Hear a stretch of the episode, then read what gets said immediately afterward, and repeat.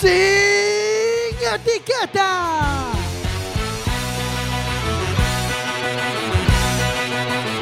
Cuac FM, tu radio comunitaria. Radio Comunitaria Cuac FM o RG. Vas a escuchar sin etiquetas.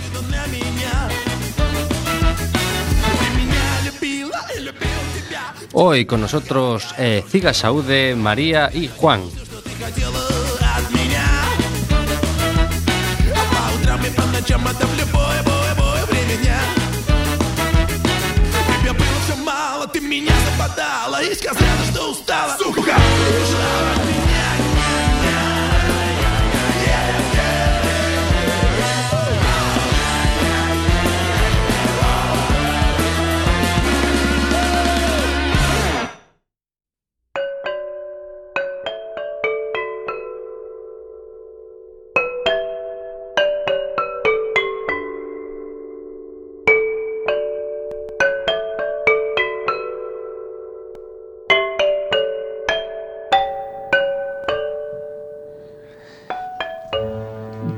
De la noche, como cada lunes, en Sin Etiquetas. Hoy está con nosotros de técnico de sonido, tecleando en los botocitos, Alejandro Sánchez Barranca. Hola, boa noite a todas. E de fondo sona a Internacional tocado nunha chalaparta.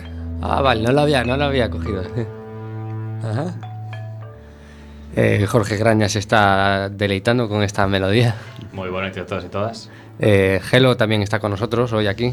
Moi boa noite a todos e todas. Y Marina. Buenas noches. Antes de nada, recuerden que pueden llamarnos al teléfono directo a CUAC, que es el 881-012232, o bien mandarnos un WhatsApp directo a CUAC también, eh, al 644-737303, o también pueden escribirnos al Facebook, que está aquí Bardanca pendiente para que participéis porque hoy vamos a hablar, bueno, eh, de sanidad pública, de, mm, pero concretamente con este sindicato que quizá eh, está bien hacerse primero una idea eh, todas las funciones que, que hacéis y para eso hemos traído a Juan Carlos. Que sindicato, melón.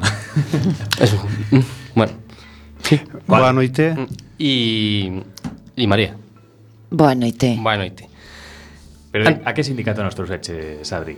eh, a cigas, a, ciga cigas saúde, non? É, é mellor, é mellor que expliquen eles. Me, me, eh. María, Juan Carlos, hai que aclarar que eh. ten, eh, o noso director do programa, eh, Adri, ten un problema moi grande cas, cas siglas. Sempre ten medo de lelas mal. Por eso, xa antes de entrar, estaba dubidando aí, non?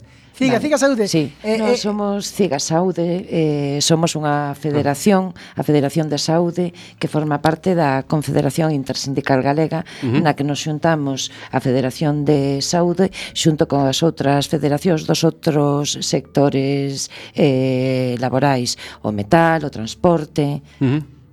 E eh, como funcionades exactamente? O sea, eh, que, a que estades as, as, ascritos? Eh, eh, sodes independentes, que, que ten, o sea, que é o que estades a defender? Exactamente. Mira, eh, podíamos decir que a CIGA, e polo tanto a CIGA Saúde, eh, un sindicato nacionalista e uh -huh. de clase, e polo tanto un sindicato internacionalista. É dicir, eh, o noso mm, objetivo e a razón de existir é, claro, eh, a defensa dos intereses eh, e condicións, mm, intereses, dereitos laborales e condicións eh, das traballadoras uh -huh. e de traballadores deste deste país, deste povo, do povo galego e polo tanto de todos os povos do mundo. E por exemplo, eh, unha dúbida que teño eu eh, claro, falanos de Ciga Saúde, Ciga Transporte, Ciga Metal. Mm. Eh, despois como func como funcionades todos eh dentro do mesmo sindicato? Se, por exemplo, todos teñen o mesmo peso todos os sectores ou Non sei como é orgánicamente a estrutura. Eh, digamos, o máximo um, órgano de decisión eh, de cada unha das federacións é o Congreso da Federación, donde se escollen as persoas que van a formar parte eh, da súa executiva, do seu Consello Nacional, e ao mesmo tempo hai un Congreso de toda a Confederación donde están representados eh, todas as federacións e se escolle pois, a, o, o secretario Parlamentario eh, Nacional, que neste caso é Paulo Carril, e a Executiva Confederal. Uh -huh. E, por exemplo, de, de que sector estamos a falar? Canto sabería máis ou menos? Eh, podemos falar pois de 80.000 eh, militantes afiliados Caramba. na Confederación eh, eh, nos na Coruña, na comarca da Coruña rondamos os 800 afiliados e claro mm, podemos chegar a oi, eh, 800 por sete comarcas. Sí, estaremos eh, rondando os eh, 5.000, 6.000 afiliados posiblemente mm. eh, a nivel nacional galego. Permitidme unha paréntese, se me permitides. Sí. Grazas pola homenaxe, porque eu son de Ermo a Vizcaya, entón, con a la parta, eh, un 10, eh? moitas grazas. eh, e o que comentaba María, non? Pois pues a organización, digamos que eh, funcionamos con consellos comarcais ela é concretamente a secretaria eh, comarcal de Ciga Saúde a Coruña. Digamos que a a que coordina, digamos, a Ciga Saúde aquí en Coruña. Eh, o sindicato como se sostén eh, financieramente? É dicir, mm, aportacións do, do... Fundamentalmente, sí, as cuotas de afiliación. Mm. Eh, o que regular, o que regulamentariamente está eh, está, eh, está pactado, mm. digamos, ¿no? A nivel, bueno, pactado non, quero decir Os ingresos, quero decir o mantemento eh da nosa organización sindical eh ten solamente eh dúas vías, unha a cuota dos afiliados e outra eh, a asesoría xurídica. Eh, nos non eso nos permite ter moitísima liberdade, non somos dependentes económicamente de ninguén. Eh, somos dependentes económicamente da militancia da CIGA. E esa militancia que servizos xa aportades? Eh, mm, mm, in, hai mm, digamos diversos planos. Uh -huh. Un eh, que é imprescindible, que é mm, a acción sindical, a acción sindical directa que se presta na defensa eh, dos dereitos e das condicións e mm, laborales en cada un dos sectores, en cada un dos comités, porque inda que hoxe estamos aquí para falar eh, da sanidade pública, eh, Ciga Saúde abarca tamén o, a sanidade privada e entonces eh, dende o traballo das delegadas e dos delegados en cada un dos comités eh, a pé de obra, quero decir, a pé de obra. Eh, eh, cada vez que hai unha demanda, cada vez que un traballador considera que o seu interese está vulnerado, que non se cumplen as condicións do seu convenio colectivo, aí actuamos nós. Indudablemente a parte máis importante é a acción sindical e a segunda, indudablemente, unha asesoría xurídica moi potente na defensa dos dereitos no plano judicial Isto tamén está presente, por exemplo, ahora na, na batalla das empregadas de, de Berska eh, na provincia de Pontevedra, tamén está presente a CIGA nesa, nesa reivindicación, pero eh, claro, esta pregunta que, que, que facía Marina a mí me parece que vai un pouco porque ahora os sindicatos non están de moda, o sea, agora os sindicatos o que a día xente eh, no traballo, eh, a opinión mayoritaria eh, está desprestigiando a, a estes a estes entes, non? Eh, que lle diría desa xente que di, bo, eso non vale para nada, aí non arregla nunca nada? Eh, mira, eu mm, non quero ser eh, soberbia, pero vos aseguro que mm, día a día, cando falamos cas traballadoras eh, no noso sector e en outros sectores, é certo que se coita esta idea tan filtrada, tan interesada eh, de os sindicatos non sirven, os sindicatos cando mm, nós decimos, un, mira, eu non son dos sindicatos, eu son de CIGA.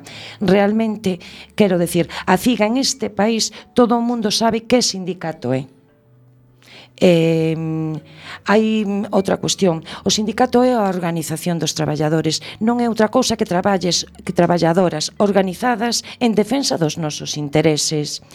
Eh, é certo que durante uns anos eh, dos anos posteriores á transición e co goberno do, precisamente eh, o primeiro goberno socialista de, de Felipe González eh, houve un certo mm, desenvolvemento económico eh, que quizás contribuiu a, a esa participación activa dentro das organizacións sindicales. Eh, mm, Isto por un lado. E despois eh, funcionan moi ben eh, estas empresas ideolóxicas que lanzan unha idea mm, repetida e a base de decir estas ideas balas que calan con, con moitísima mm, mm profundidade, con moitísimo impacto. Eh, de todas formas, a nós hai algo que, mm, que creo que nos diferencia e é que seguimos en cada empresa, en, mm, en cada unidade do hospital en cada sitio, a pé de obra. A nós se nos conoce, se sabe que estamos aí e que mm, é verdad, non temos nós nos podemos comprometer a pelear hasta o último minuto. Non podemos garantizarlle a nadie eh, que vayamos eh, ganar todos os conflictos, pero que desde logo, donde estemos, que a batalla se vai a dar e que a xente mm, pode ter confianza en nós, eu creo que eso sí que o temos demostrado. Eh, eh, cal, é, cal, cre, cal creedes que é o, o elemento diferencial non de, de Ciga respecto a outros sindicatos? Mm, está moi definido. Mira, os sindicatos eh, divídense en sindicatos de clase, mm. sindicatos profesionais na sanidade, hai sindicatos profesionais eh, como son os que representan enfermeiras exclusivamente, médicos exclusivamente. Uh -huh. Entón, CIGA Saúde esténdese moito máis, quero decir, eh, trata eh, necesidades laborais ou eh, digamos eh, eh conflitos laborais mm e esténdese tamén a nivel socialmente. Foi un, un labor importantísimo que está implicado en, en todas aquelas políticas ou leis que que, que, que, nos impoñan ás veces e que nos rexeitamos e que socialmente pues, nos expresamos e nos organizamos que ten un significado moito máis aló do que é unha, unha profesión en sí mesmo, non? Entón, eh, nese sentido, Ciga destaca, vamos, por encima de todos, non? Nese, nese aspecto. E logo, bueno, supoño que teñe, que tedes tamén afinidades, non? Con outros eh, sindicatos. Eh, mira, si, aí, quero dicir, nos no hospital eh, somos agora set, seis representantes, o sea, seis sindicatos, digamos, non?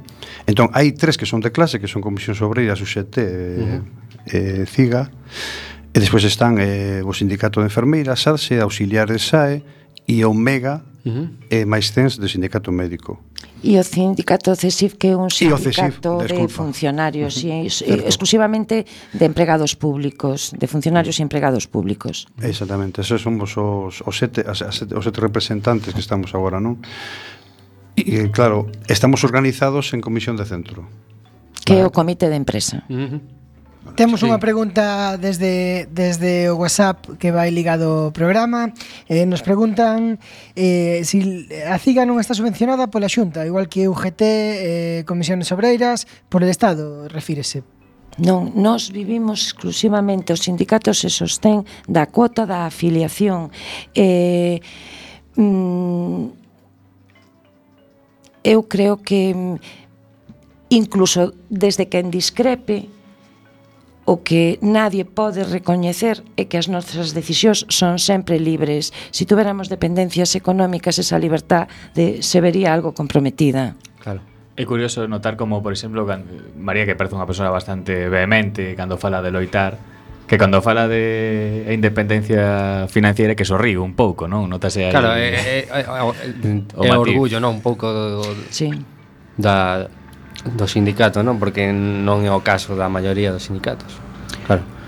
E que quixeron desacreditar cos mm. conflitos de hai anos ou por temas de formación en mm. outras comunidades que existiron que, que denunciamos eh, claramente, claro.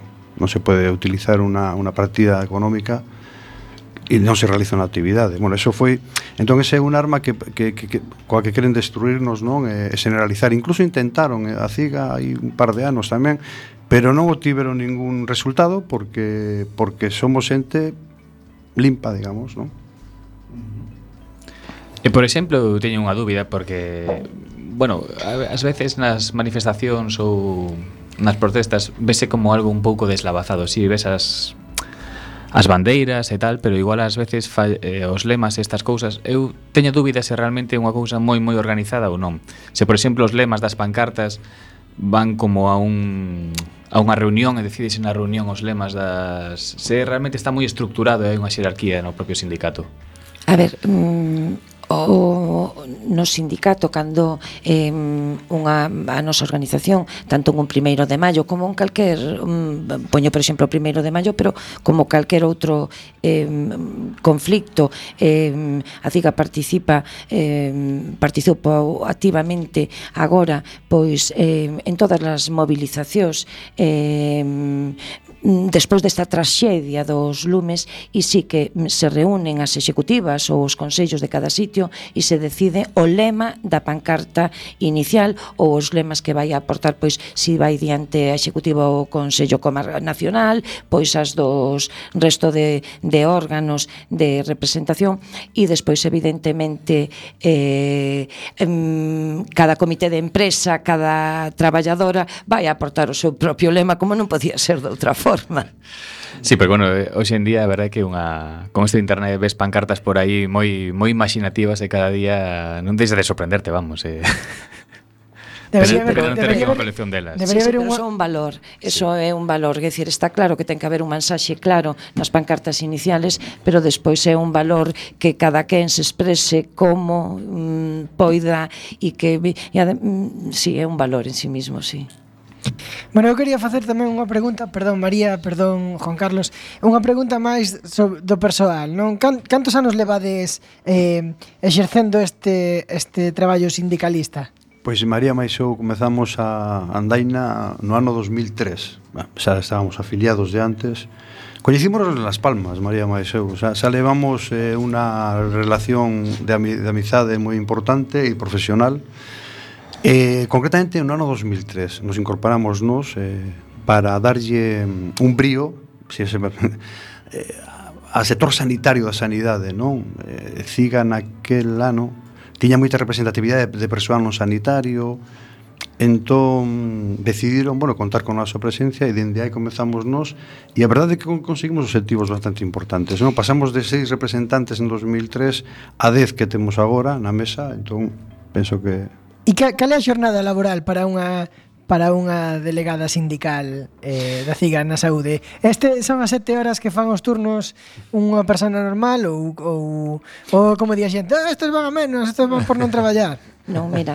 eh, se algunha mm, suerte temos é eh, que a nosa xornada está mm, perfectamente comprobada. A xente a xente nos conoce, non somos enfermeiros do, do hospital, eh, exercimos moitísimos anos a profesión, non chegamos ao sindicalismo eh, buscando unha medra, chegamos ao sindicalismo eh, buscando solucións ás grandes eivas que veíamos que se estaban eh, producindo día a día nos nosos hospitales, na atención primaria. Eso foi o que nos levou eh, a nosa xornada.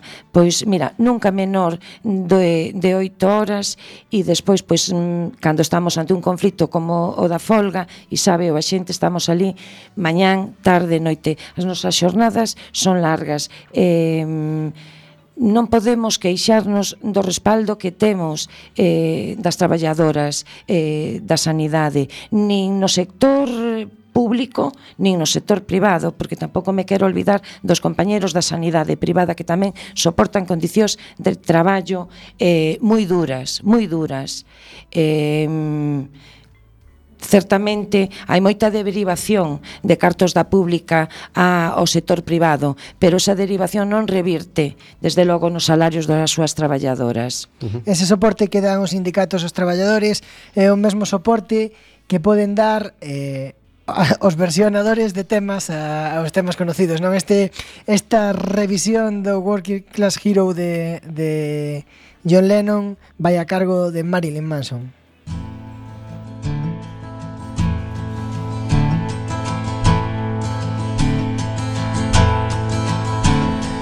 Soon as you're born and make you feel small. Giving you no time instead of it all.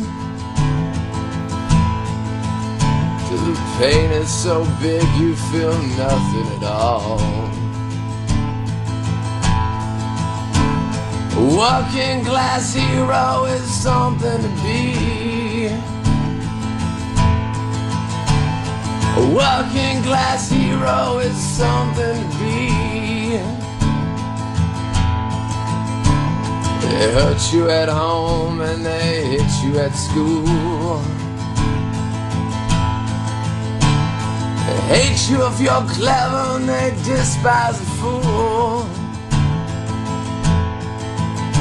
She's so fucking crazy you can't follow the rules. A working class hero is something to be. A working class hero is something to be. When they tortured and scared you for 20 odd years. Then they expect you to pick a career. When you can't really function, you're so full of fear. Working class hero is something to be. Working class hero is something to be. You keep it dope with religion, your sex and TV. You think you're so clever and classes and free. You're still fucking peasants as far as I can see. Working class hero is something to be. Working class hero is something to be.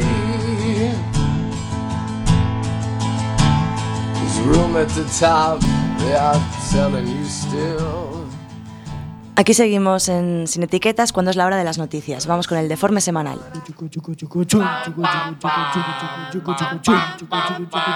El deforme semanal.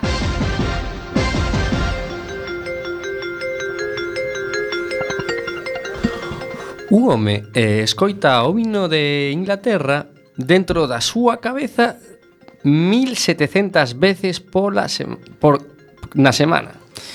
Mi madriña, que gran putada. Non lle queda sitio para o reggaetón. Non lle queda sitio para o reggaetón, pero bueno, estamos a falar de Ron Goldspink, un subilado de 87 anos que padece unha rara enfermidade chamada síndrome do oído musical eh, Mr. Radio, como, como é coñecido como por ese nome, dixo que nun principio se queixou o veciño, xa que pensou que era o propio veciño o que estaba tocando música ás altas horas da noite e todo o día.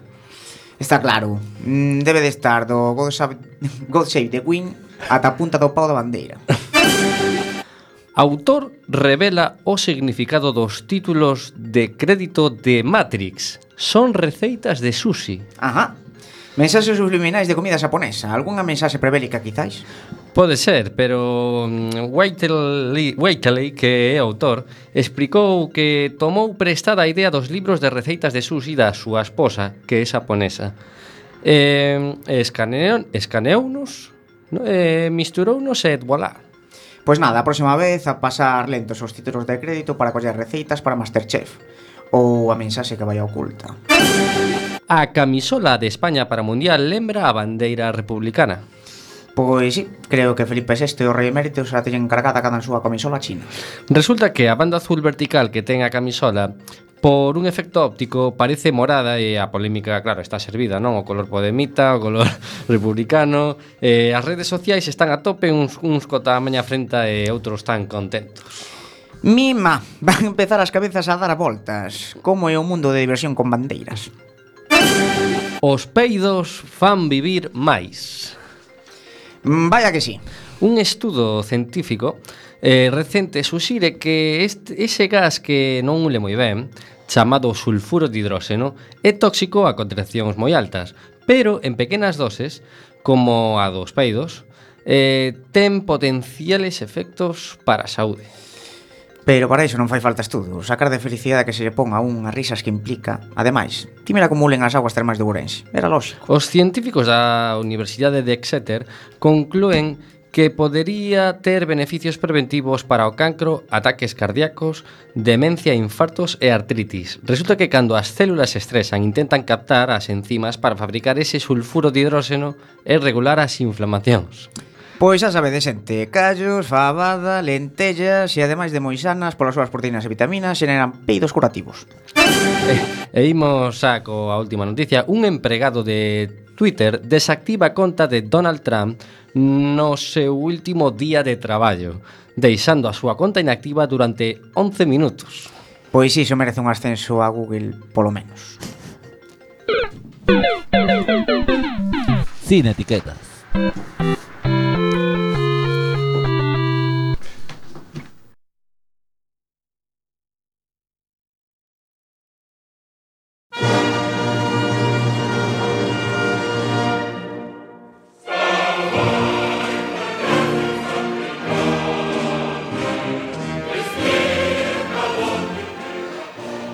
Seguimos aquí en Sin Etiquetas con Ciga Saúden. Re recuerda que recordade que podedes chamar ao, ao 881012232 ou mandarnos un WhatsApp a 644-737303 eh, María ou Juan Carlos eh, Antes de, de pasar a tema da folga quería un pouco queríamos un pouco apuntillar a ese a esa mala prensa que, que ten os sindicatos, non? Eh, porque parece como que que, que in, E agora quizá non tanto, pero que estivo moi de moda non falar mal dos sindicatos de que basicamente pois son uns vagos que non fan nada e apre, sacan os cartos aos traballadores. Ese foi un pouco a mala prensa que tivo e ten, xa non tanto, pero un, uns, uns anos atrás que foi bastante duro.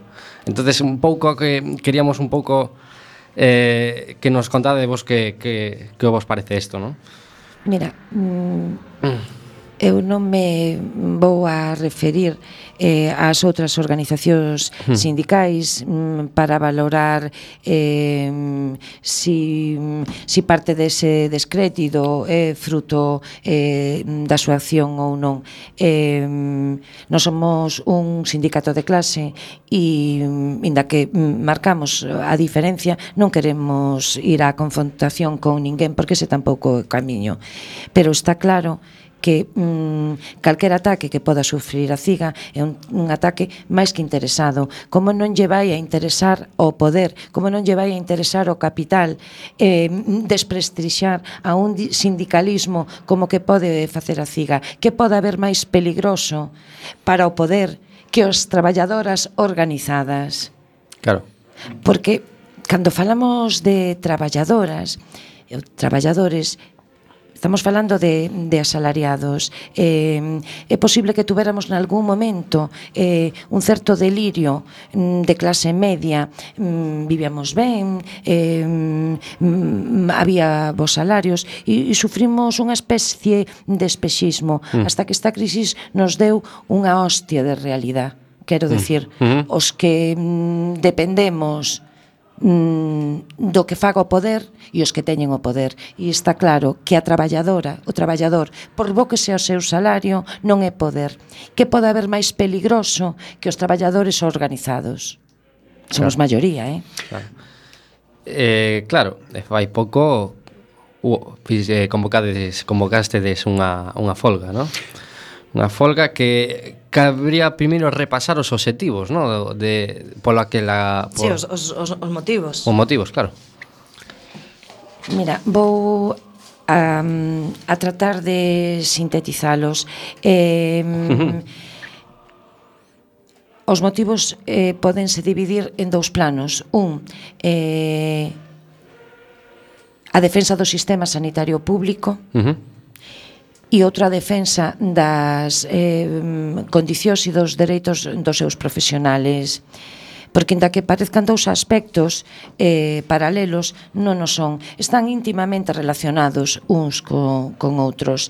Eh, os traballadores da sanidade Levamos cos salarios recortados e conxelados desde o inicio da crisis e sin embargo desde o 2010 máis desde o 2009, desde o 2009, desde 2009. Eh, mm, tuvemos disminucións de salarios, tuvemos mm, mm, recortes nunha paga esta inteira, quero decir, eh realmente eh, cando xa en outros sectores incluso mm, productivos xa se están acadando convenios eh, con incrementos eh, uh -huh. salariales nos seguimos co salario recortado durante todos estos anos a CIGA CIGA Saúde participou xunto con outras organizacións uh -huh. en movilizacións continuas eh, contra as áreas de xestión clínica que pretendían privatizar pola porta de atrás a sanidade.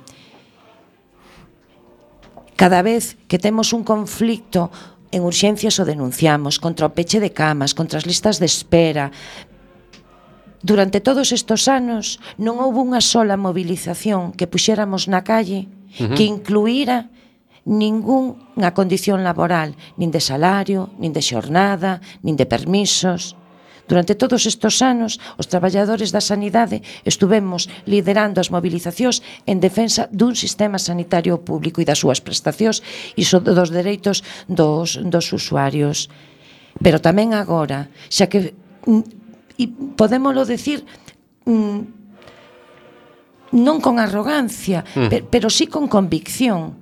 Si fomos nós os que minimizamos con noso esforzo, con noso sobreesforzo, Somos os que minimizamos os efectos dos recortes, agora creemos que temos dereito a, mm, sí, uns, sí, a, mm, a negociar os nosos salarios pero hai máis cousas, quero dicir, mm, cando non falamos solo de salarios ou de xornada, eh, falamos de que hoxe por hoxe o Sergas uh -huh. é a maior empresa de traballo temporal que existe en este país porque temos a todos os mm, sectores profesionales, médicos, enfermeiras, celadores, personal sanitario e non sanitario, con contratos precarios, con contratos en acúmulos de tarefas fraudulentos, porque temos unhas sobrecargas asistenciales nas unidades donde As quendas de traballo que empezan ás 8 da mañán, os seus profesionales van a coller o turno e empezar a traballar unha hora antes, porque senón saben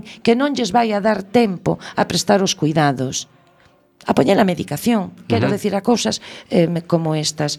Hai unha mm, cuestión que se incluía mm, en esta convocatoria da folga que é a retirada do anteproxecto de modificación da Lei de Saúde é unha amenaza para o sistema sanitario público tal como agora o concebimos, donde entendemos que calquera galega Uh -huh. viva en donde viva, ten que ter dereito ás mesmas prestacións sanitarias e o mesmo acceso á saúde. O desmantelamento das catro áreas sanitarias que afectan principalmente á población rural vai a ser moi perxudicial para este acceso. E ademais hai outra cuestión. Esta lei de saúde uh -huh. é máis peligrosa polo que non di que polo que di, porque deixa aperta aberta a calquer tipo de actuación, tanto na privatización do conocimiento e da investigación, como mm, da privatización de calquer outro sector. Eh, non só se trata de privatizar como se fixo pois ca central de chamadas, eh, ca electromedicina, que se mm, privatiza o servicio completo. Aquí hai unha privatización indirecta. Temos unha mal chamada lei de garantías, que di que se si usted non reciba a prestación que necesita en ese plazo de 180 80 días, uh -huh se lle vai a, a facer pois a operación, a, a intervencións quirúrxicas principalmente en calquera mm, rede sanitaria. Si vamos perdendo recursos sanitarios, si vamos desmantelando a atención primaria de zona, si vamos desmantelando hospitais comarcales, a sanidade pública non vai a ter capacidade de resposta para esas necesidades e vai a ir aumentando día a día a venta a venta quirúrxica aos hospitales privados, que por certo, insisto, tampouco repercute nos salarios das súas traballadoras.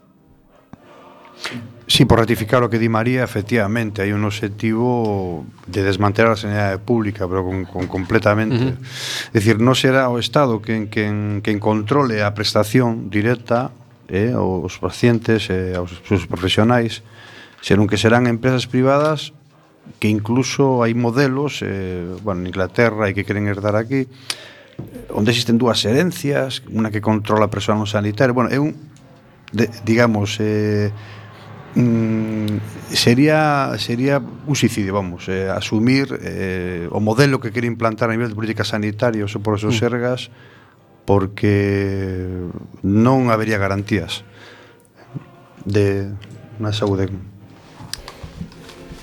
Eh, por exemplo, eh, supoño que algún dos nosos ointes eh, estes días vería, por exemplo, o día 2, día 3 hubo folga na, sa, na sanidade, ainda que na Voz de Galicia igual veu nunha páxina así abaixo, un pouco apartadiño. Ah, pero tú bichelo na Voz de Galicia, mira que mirei e mirei e non vin nada. Igual foi no Twitter, eh, equivoquei, pero... Eh, non sería un periódico atrasado.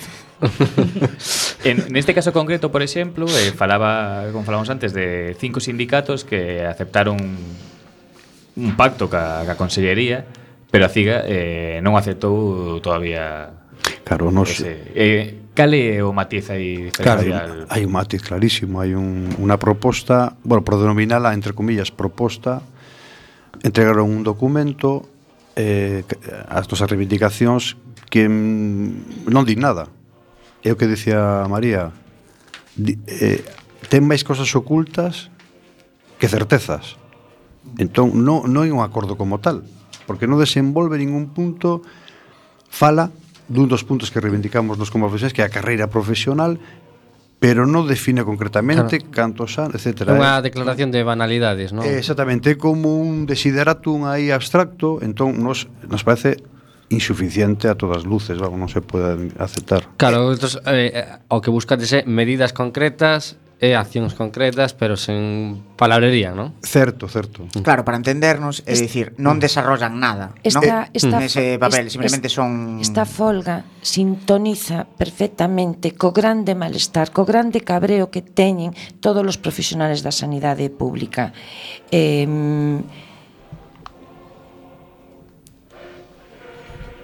Eu antes fixen unha síntese de cales son os puntos, puntos que teño uh -huh. aquí no documento de convocatoria de folga, uh -huh. oito puntos na, da convocatoria de folga que xa resumín que non vou a ler porque é pesadísimo.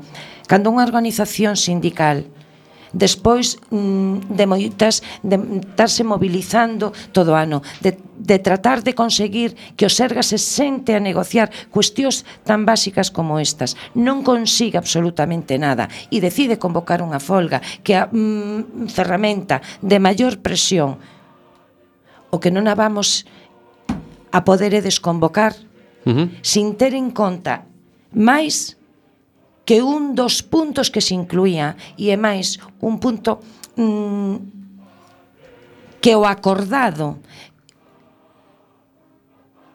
para o inicio da negociación uh -huh. nos pon en unha situación de partida peor que a que tiñamos.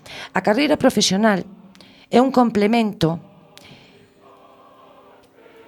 que se instituye para primar o desenvolvemento profesional, científico, académico, docente de compromiso ca organización do sector dos profesionales da sanidade máis alá do estrictamente laboral. É un incentivo para o compromiso de todos os profesionales con este sistema sanitario eh, público.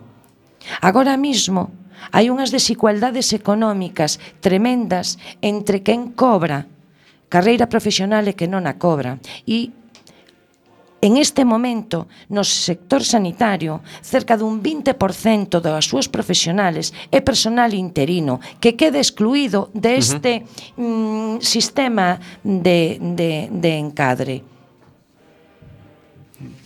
Había motivos para convocar a folga antes da asinatura deste acta e se me permitides, creo que despois da súa asignatura todavía había máis motivos e creemos que ademais unha organización sindical como a nosa que estuvo semanas e semanas uh -huh.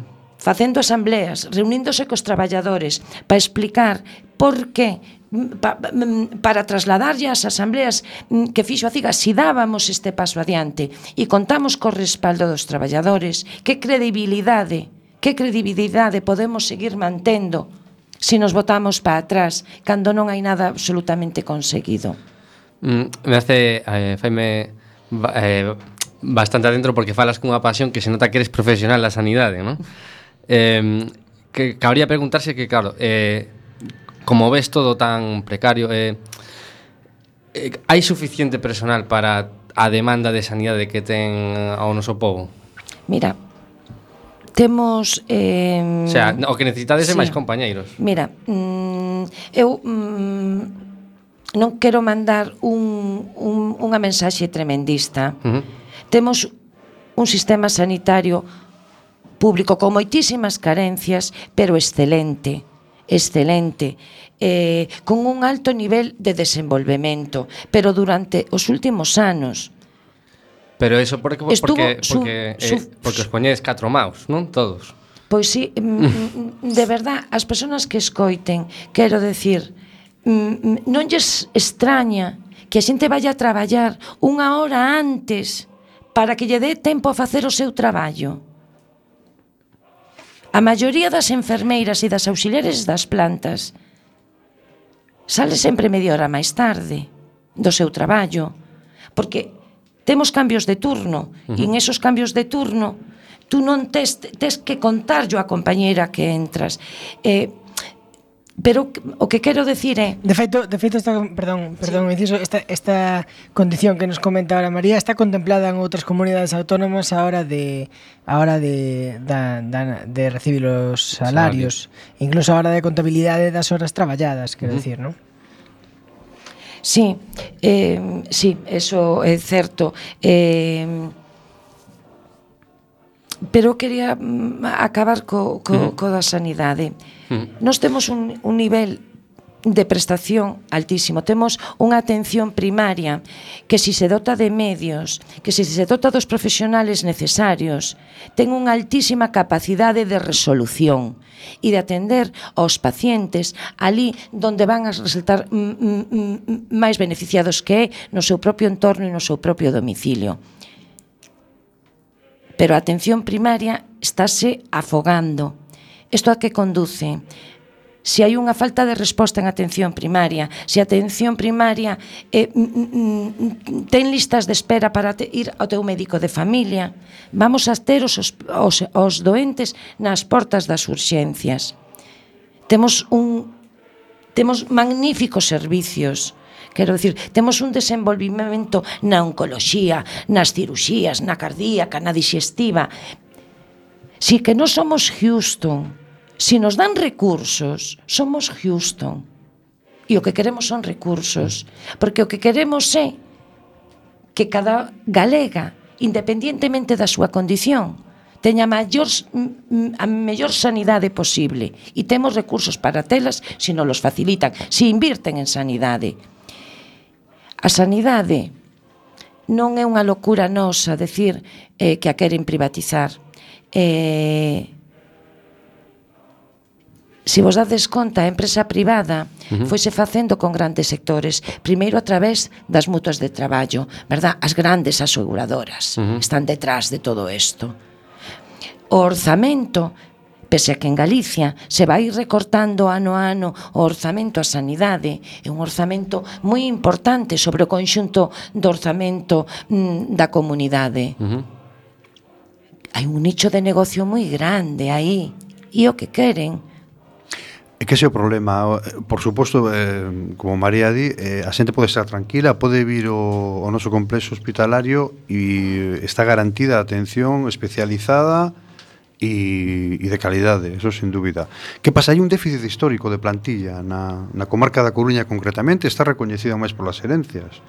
Entón, ese déficit de plantilla pues, eh, dase, vamos, o final ten unhas consecuencias mm. que son, pois pues, estamos cun ratio de enfermeira paciente esta, consela, esta conselación de persoal que houbo no con toda esta crise non credes que pode haber algo de luz ou so, de, non sodes demasiado optimistas despois Juan, eh, que se supone que estamos vendo un pouco a luz da saída da crise e todas estas sí. cousas, non? Cando se cambia o plantexamento mm. de que coa saúde non se fai un negocio, é dicir, mm. eu non se pode presumir de que hai un superávit en sanidade, porque a sanidade, que non pode, que se hai un superávit en sanidade hai un problema. Mm. Quer decir que non se está e prestando atención óptimamente, non? Se non pode haber un superávit en sanidade, non? Ese objetivo de a ver se si podo forrar 50... Non, non, que a atención directa ao paciente ten que ser atención, sen máis, igual que o ensino. Aparte, deberíamos empezar a ter en conta que os números globales de somos 2.700.000 persoas e tal, eh, podemos seguir sendo os mesmos, pero cada vez a población envellece máis. E o servicio sanitario requerido é maior, canto má canto máis envellece. Entón, igual aínda nos poden facer un pouco primo por aí, non? Dicíndonos que tanto por habitante, bueno, eso depende, non? Da, da idade que teña a media da poboación. Si sí, é posible, pero a clave, eh, o todo radica no que di María, eh? quero dicir, un plan de mellora da atención primaria, eu estou convencido como profesional e como cidadán que sería o... A clave. A clave. Estou convencido, para mí esa é a clave. E acabaríanse as urxencias e tal, con equipos preparados de atención directa ao enfermo no domicilio.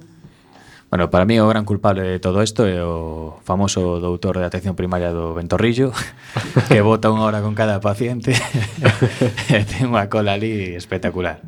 A miña crítica para él. Bueno, e para facer outra segunda pausa musical do, do programa imos chamar a un dos nosos artistas referencia marina Levántate, aplaude porque temos a Evaristo outra vez aquí. Bien. Evaristo é un clásico de Sin Etiquetas, hoxe ven con gatillazo para falarnos dos clientes da sanidade pública, dos esclavos do siglo XXI.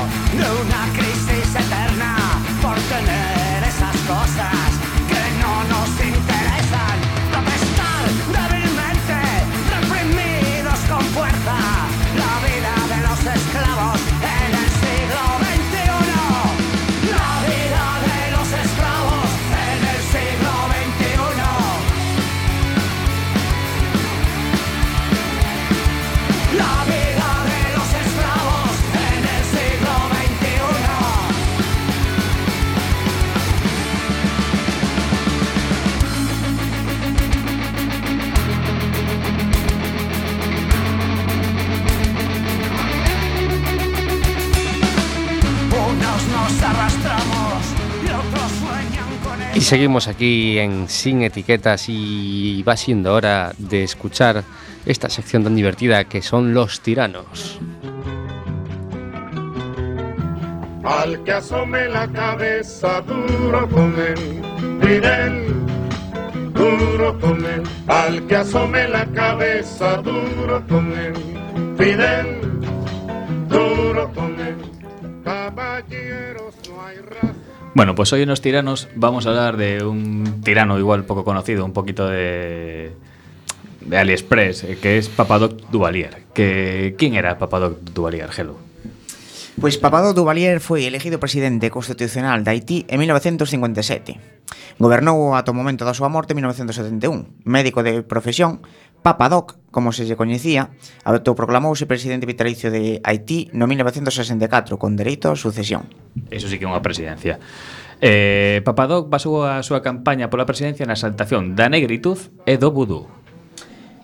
Duvalier comeza co bon pé ao seu mandato como presidente constitucional de Haití Hasta que en 1959 un ataque cardíaco deixou no nove horas inconsciente Ao despertar, Papadoc xa non era o mismo mandou arrestar o presidente interino Clement Barbot, pero non atopalo por ningunha parte, pois deduxo que, que se converter nun can negro e ordeou matar a todos os cans negros do país.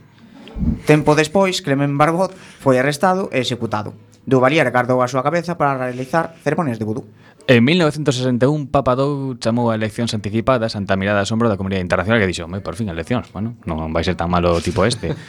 eh, os resultados das eleccións foron 1.320.000 votos para Duvalier e ningún en contra. a presión internacional contra François Duvalier incrementou eh, durante o mandato do presidente de Estados Unidos, eh, John F. Kennedy, Eh, xa que saliu a luz eh, os fondos da Axuda Económica Internacional para Haití eh, foran desfalcados pola familia do Papadoc, a raíz da presión internacional, comezou unha campaña de vudú contra Kenny. quen foi asesinado no 1963. Uy, Duvalier era? declarouse como único responsable do asesinato de Kennedy. Ata mandou a recolectar aire da tumba de Kennedy para poder controlar El alma de Kennedy. Eh, os tontón macutes, nombre herdado dos hechiceros ambulantes, eh, son algo así como o coco dos contos infantiles, eh, eran o brazo armado de Papadoc, quen desconfiando dos altos mandos militares decidiu executar eh, a todo alto mando, eh, maior así, é máis fácil, cargaos a todos e xa está. Eh, procedo a crear o seu propio exército de fanáticos e este grupo armado foi responsable de cerca de 30.000 mortes, mortes ordenadas directamente por Duvalier, na maior parte campesinos de Eh, pobres, campesinos pobres, eh, di aquí, moi agresivos. Bueno. E simplemente malos. Papadoc eh, aseguraba que as balas non o podían matar, e que ele era a reencarnación do espírito de Haití, e os latidos do seu corazón representaban a todos os ancestros do seu povo. Así mesmo, os medios de comunicación tiñan prohibido difundir noticias que non incluíran a Papadoc e os seus poderes. Eh, como todo coche chegou a San Martiño, pois foi a morrer no 1971 e como xa dixo antes, foi sucedido por seu fillo Jean-Claude Duvalier, de 19 anos, que gobernou baixo a mesma liña e pasando machete a moitos campesiños. Cuaqui,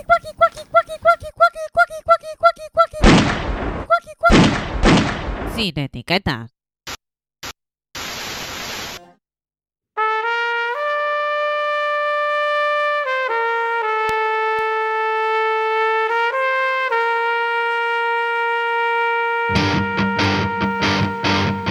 No seus cincento baixo astromudo E eh, seguimos aquí falando con Ciga. Encarga, mm. Encarnados mm. hoxe por Juan Carlos e María. Uh -huh. eh, Bueno, eh, xa para retomar un pouco rápido a entrevista Eh, recorden que se queren poden chamar 881 012232 Eh, bueno, eu teña así unha curiosidade un pouco. Eh, sobre un tema que basta que foi bastante polémico fai uns meses, no? que son as tema, os temas das, das doacións altruistas, por exemplo, de, de, de Amancio Ortega, non? Eh, que, claro, hubo moi, moita polémica, non? Pois os, os, os que estaban a favor, os que, eh, os que estaban en contra Un pouco, cal é a postura de CIGA sobre este tipo de, de cuestións? Eu quero falar mm de xustiza, de xustiza en todos os ámbitos, incluído mm. de xustiza sanitaria. Non mm. me gusta moito a caridade. Uh -huh. Eh, en este país o que temos é que pagar os impostos eh, sobre todo as grandes fortunas e as grandes empresas. Eh, mm, a caridade non me parece que sea eh, unha actividade do século XXI. Eh, Mm, a, a compra de material tecnolóxico que se necesite na sanidade ten que vir dos orzamentos. Os orzamentos teñen que vir dos impostos dos ciudadanos. Eh, despois de falar da problemática que nos puxechedes un pouco a día deste momento na, na sanidade, eh, como vendes así o futuro máis máis próximo neste senso? Vedelo con optimismo, con pesimismo? A ver, eu defínome sempre como un gran optimista, quero dicir, eu son optimista, quero dicir, agora, eh, nun plano realista, temos... En xuño un... 2018, por exemplo? Xuño 2018, nos imos ter na sanidade tres anos de traballo sindical bastante importante, porque estamos a, o que de, a ver, primeiro, eh, recuperar os dereitos que nos roubaron, se me permitides decir, esas, porque foron mm. roubados, eh, despois eh, loitar en contra unha política sanitaria bastante severa. Entón eh, definir mm, teño algunhas pistas sobre o futuro pero non sei o que pode aco eh, acontecer a continuación. Entón é difícil con certeza decir pois en 2020 estaremos fora de desta crise ou ou, ou habrá un cambio tamén de política sanitaria Non sei se María pode ver alguna luz máis Ou por exemplo, se, se nos podíades, por exemplo, poñer así próximas movilizacións que vai haber que teñades previstas. Mira. Mm, sabes como vexo o futuro combativo? Eh, a sanidade, a sanidade pública, que calquera persona deste país este donde este, teña acceso á mellor asistencia sanitaria posible tanto para unha cuestión menor como para unha enfermedade grave, é un ben a defender tan fundamental que eu estou segura que non o vamos a deixar arrebatar nin profesionais, nin cidadanía. Por eso son optimista. María, onde ponde contactar os traballadoras eh, caciga? De calquera ámbito, algo algo así moi fácil de contactar. Tedes unha sede física? Sí, temos unha sede física en Alfonso Molina, eh, ali está o edificio sindical, nos estamos na sexta, na sexta planta. No Lidl, ao lado do Lidl. Exactamente, ao lado do Lidl e no hospital, no, no local sindical e como somos combativos e porque non nos vamos a deixar arrebatar nada, claro que vamos a seguir con movilizacións eh, non nos van calar. Pois eh, moitas gracias por estar esta noite con nós. Claro, gracias por non, por non calarvos e formar bueno, parte non formar calarvos. parte deste programa de CUAC no que estamos encantados de, de tervos presente. Boa, boas noites, Juan Carlos. Eh, María. Moitísimas, moitísimas gracias a vos, a vos como radio comunitaria, como xente nova que sodes eh, vos sí que dades optimismo e que nos facedes ter a ilusión. Uy, Gracias por ser so, transgresores, por estar aquí. Estamos a poñer colorado. Eh. Claro, claro. Se me permitides, eh, a modo de conclusión, eh, por una, una anécdota... Pero ten que ser en 10 segundos. En, en 10 segundos, porque... eh, fomos felicitados polos traballadores, tanto como por unha compañera directiva que eh, recoñeceu a coherencia co que traballamos. Eso tamén é un futuro moi importante e moi ilusionante para nós. Pois con esa Moitas mesma grazas. coherencia, Juan Carlos, traballaremos nós o noso próximo luns. E agora, Adri, se queres despedir. Pois boas noites a todos e nos vemos os luns que ven. Se xa, xa os acordades que tedes a redifusión os venres ás 9 da mañá.